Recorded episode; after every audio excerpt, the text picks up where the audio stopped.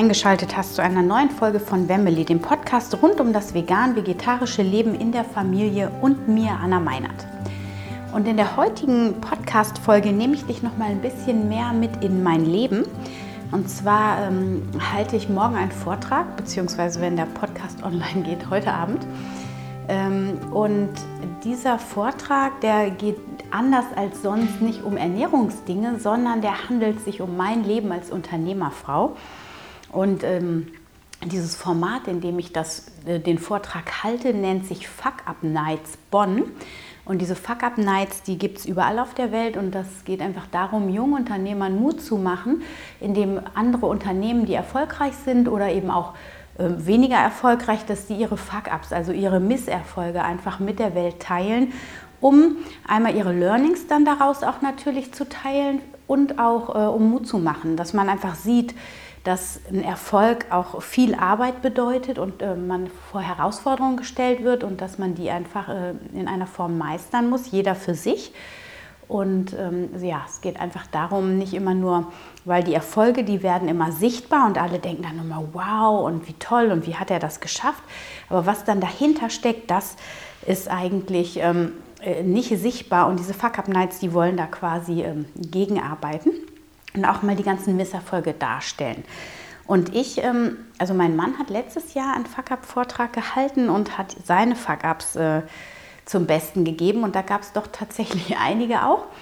Und ähm, da war, damals war auch noch eine andere Fra äh, ein anderer Mann, der vorgetragen hat und über seinen Burnout gesprochen hat und wie langwierig der Weg da raus war und was seine Frau da einmal eigentlich alles aushalten musste. Und dann hat eine Dame im Publikum gesagt, ja, eigentlich müssten den, müsste den Frauen auch mal ein Riesenapplaus hier gewährt werden, denn man sieht immer gar nicht, was das eigentlich für die alles bedeutet.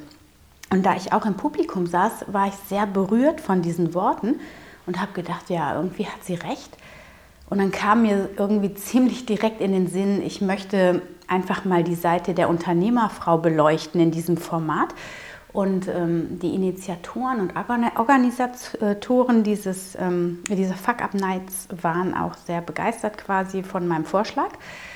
Und ja, eigentlich war ich im, Vor im Frühjahr schon dran mit meinem Vortrag, da lag ich aber mit Grippe drei Wochen im Bett und jetzt ist es endlich soweit. Heute Abend darf ich also ähm, mein Bestes zu diesem Thema geben und ich freue mich. Ich bin zwar auch aufgeregt, weil das einfach ein anderes Format ist, in dem ich mich nicht so sicher fühle, aber letzten Endes geht es ja darum, meine Story zu erzählen. Das Problem ist halt dabei, 25 Jahre oder 20 Jahre in 10 Minuten runterzubrechen und das ist ähm, eine ziemlich große Herausforderung.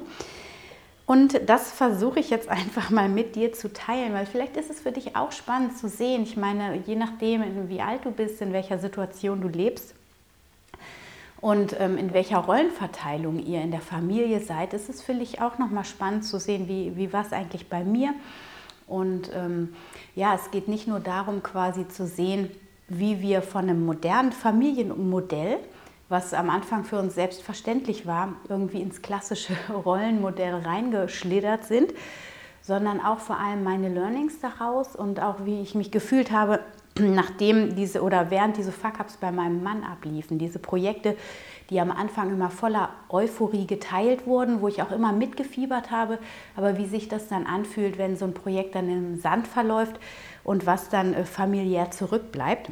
Und all das ähm, möchte ich in diesem Vortrag oder in diesem äh, Podcast in dem Fall dann ähm, heute mit dir teilen. Und es, bei, es, war halt so, dass mein Mann und ich, wir kennen uns ja eigentlich schon aus der Schule, haben uns dann im Studium wieder getroffen und ähm, verliebt und also wir haben eine ganz süße Geschichte eigentlich, die vielleicht noch mal an anderer Stelle. Auf jeden Fall haben wir uns dann im Studium lieben gelernt und ähm, sind dann also, ja, ziemlich schnell Eltern geworden. Und beide haben noch studiert. Mein Mann Sascha, der war schon ein bisschen weiter als ich. Und ähm, ja, ich habe dann erstmal pausiert. Und als ich dann so ja, einigermaßen abgestillt hatte oder so nach acht, neun Monaten war aber auch klar, Beide machen das Studium fertig und wir teilen uns beide alle Aufgaben. Also jeder hat sein Studium halbtags fertig oder weitergemacht. und äh, den anderen halben Tag auf die Tochter aufgepasst und den Haushalt geschmissen. Und wir haben alle Aufgaben quasi gerecht geteilt. So, das war genau fein, so hatte ich mir das auch vorgestellt und ich glaube, für meinen Mann war das auch toll. Und als er dann fertig war mit seinem Studium, habe ich quasi bereits das zweite Kind erwartet. Und ähm, nachdem er dann angefangen hat, äh, erstmal so ein bisschen ins Angestelltenverhältnis zu schnuppern, das aber irgendwie sich schwierig gestaltete, äh, hat er sich dann ziemlich schnell auch entschieden, sich selbstständig zu machen. Und diese Selbstständigkeit, da war ich so ein bisschen, ach, hatte ich nicht so, fand ich nicht so richtig gut. Ich war da so ein bisschen gebrandmarkt von meinem Vater, der auch selbstständig ist oder war mittlerweile und ähm, der einfach richtig wenig Zeit für uns hatte. Und das fand ich irgendwie, habe ich gedacht, nö, so ein 9-to-5-Job hat auch seine Vorteile. Aber gut, ich habe ihn natürlich dann unterstützt auch und ähm, habe dann zu Hause die beiden Kinder gemanagt, habe mein Studium erstmal auf Eis gelegt, im Sinne von, ich habe Urlaubssemester genommen und er hat sich dann in seine Selbstständigkeit hineingearbeitet. Und es war damals Google AdWords der Markt, der da entstanden ist, wo er einen sehr guten Riecher für hatte. Er war einer der ersten, der sich in diesen Markt reingestürzt hat. Es war ein sehr lukrativer Markt. Und ähm, da er allerdings als Unternehmer halt total unerfahren war und auch als ähm, Arbeitnehmer noch zu wenig Erfahrung in diesem Arbeitsfeld hatte, musste er halt viel Zeit investieren, um sich Dinge anzueignen und seine Erfahrungen zu machen. Und diese Zeit, die fiel dann bei der Familienzeit, leider wurde die dann abgestrichen. Und das heißt, ähm, er hat viel gearbeitet, anfangs 40 bis 50 Stunden. Das hat sich dann über zehn Jahre irgendwann bis auf 80 Stunden gesteigert. Und ähm, da waren dann schon, also nach fünf Jahren, sage ich mal, gab es dann schon die ersten Superprojekte, wo man gesagt hat, okay, wenn wir das jetzt geschafft haben, dann sind wir auf jeden Fall ein Riesenstück weiter. Das Geld fließt leichter in die Tasche und ich kann mich ein bisschen entspannen und mehr wieder für die Familie da sein. Aber wenn diese, in dieser Zeit, wo das Projekt jetzt läuft, ähm, brauche ich nochmal volle Rückendeckung. Und das war für mich natürlich selbstverständlich. Ich habe dann immer wieder mein Studium hinten rangestellt, habe länger gebraucht, habe teilweise dann tagsüber die Kinder und den Haushalt gemacht und dann nur abends fürs Studium gelernt, weil ich äh, quasi von ihm keinerlei Unterstützung hatte. Großeltern gab es nicht in der Nähe, also habe ich das Ganze allein gerockt. Und ähm, als ich mein Studium dann fertig hatte, also es gab dann halt ein Projekt immer wieder, sagen wir mindestens ein, ein Projekt im Jahr, aber vielleicht auch zwei, die ähm, sehr viel Euphorie mitgebracht haben und eine große Hoffnung mitbrachten und wo, wo immer wieder volle Rückendeckung seinerseits von mir gewünscht wurde und die ich ihm auch gern gegeben habe. Aber es war dann oft so, ja, manchmal ist der Schein halt irgendwie größer, als es dann in der Umsetzung tatsächlich äh, funktioniert oder an manchmal hat es halt an verschiedenen Dingen gehapert und dann wurde aus dem Projekt dann doch nichts.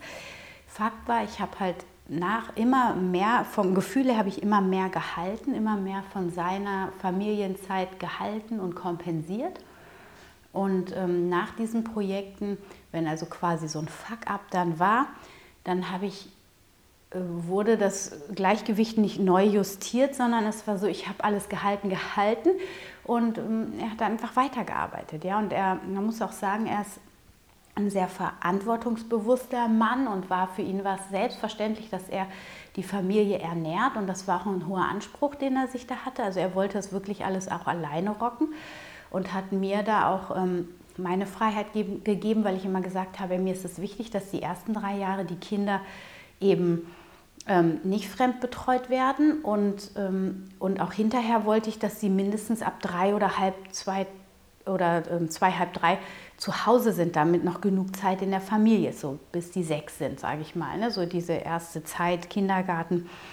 Und ähm, genau, das war halt so, und dieses Familienmodell hat er dann halt auch unterstützt, nur war dann halt nichts mehr mit Gemeinsamkeiten. Die Wochenenden waren auch immer mit Arbeit voll und das war, ähm, ja, wir haben uns da in so eine äh, Spirale bewegt, wo wir wirklich so richtig zu diesem traditionellen Familienmodell, in dieses äh, traditionelle Familienmodell gerutscht sind. Und als ich dann fertig war mit meinem Studium, haben wir halt hin und her überlegt. Ich habe natürlich erstmal im ernährungswissenschaftlichen Bereich geguckt, was ich machen könnte.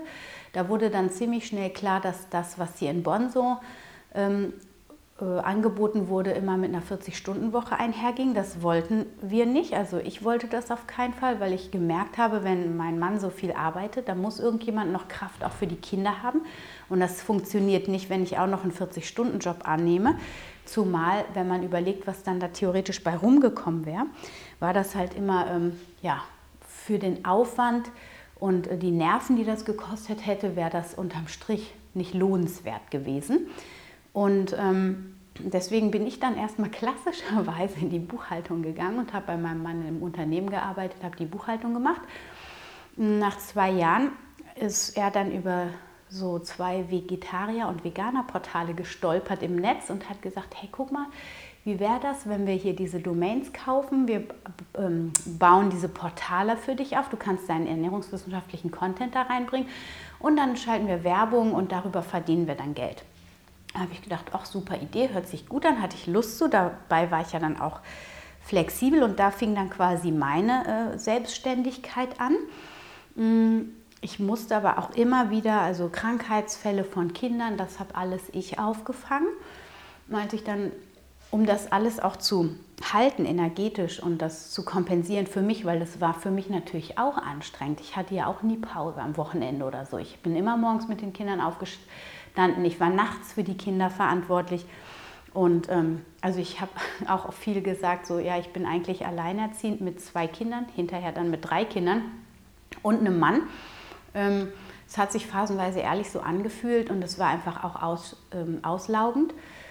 Und ich habe dann, um das zu kompensieren, um mir ein bisschen Freiraum zu schaffen, äh, Weiterbildungen gemacht. Als allererstes zur geistigen Heilerin. Das hat mir dann auch immer wieder Kraft gegeben hat mir auch ähm, ja, die Möglichkeit gegeben, den Frust, der da immer wieder aufkam, auch loszulassen und äh, ins Positive umzuwandeln. Und als zweites habe ich dann die Yogalehrerausbildung gemacht. Und ich arbeite ja jetzt auch nebenbei als Yogalehrerin. Und ähm, ja, das hat mir einfach unheimlich viel Erfüllung nebenbei und Kraft eben geschenkt. Und das war dann eben auch wichtig für mich. Und ähm, ja, weil ich halt nicht so flexibel oder nicht so ähm, gearbeitet habe, aber ich konnte mich so ein bisschen meiner Berufung nähern und das hat mir gut getan. Und als Kind Nummer drei dann kam, da war ich ja so, da stand ich mit meinem Blog, also wir hatten diese Portale dann in einen Blog, in persönlichen Blog umgewandelt und da stand ich so richtig in den Startlöchern und ich hatte so Bock loszulegen.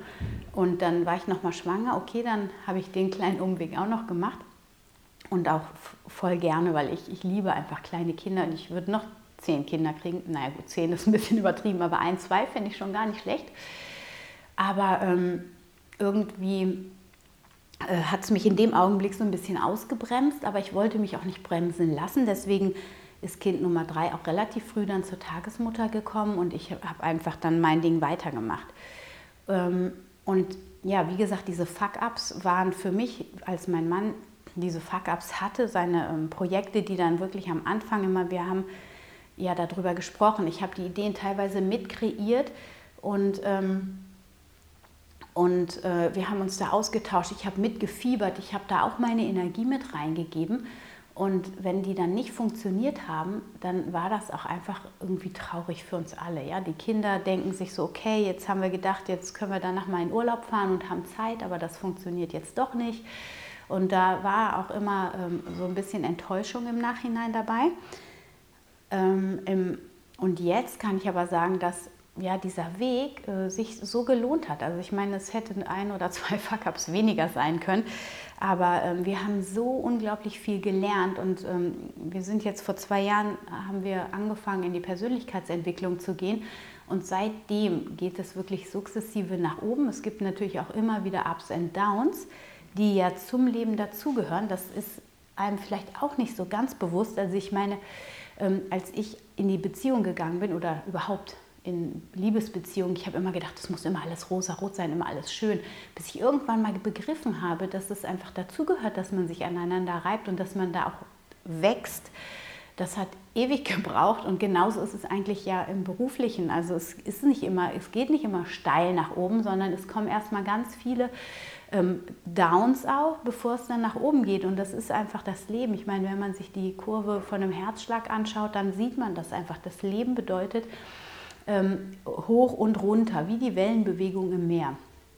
Und ähm, Genau, nach dieser Persönlichkeitsentwicklungsphase, da, da haben wir halt auf, auf beiden Ebenen, also jeweils für uns, aber auch im Businessbereich haben wir äh, aufgeräumt. Und das hat einfach ganz viel bewirkt äh, auf allen Ebenen, ja nicht nur im Businessbereich, sondern auch auf der familiären Ebene, aber eben auch in der Liebesbeziehung hat es ganz viel Positives bewirkt und ähm, heute kann ich sagen, und das sind auch so meine Learnings aus dieser ganzen Zeit, weil ich habe immer darauf gewartet, wenn, wenn dieses Projekt jetzt durchstartet, dann hat er ein bisschen mehr Zeit für die Familie und dann kann ich mal losgehen. Und das, dieser, das hat einfach nicht funktioniert. Und deswegen ist mein erstes Learning, was ich dir mitgeben oder euch mitgeben möchte, heute, ähm, den perfekten Zeitpunkt gibt es nicht, beziehungsweise der perfekte Zeitpunkt ist jetzt. Also wenn du ein Business hast, ein Herzensprojekt, dann geh los. Warte nicht, setz dir Ziele, mach Schritte für die Zielerreichung und dann geh los.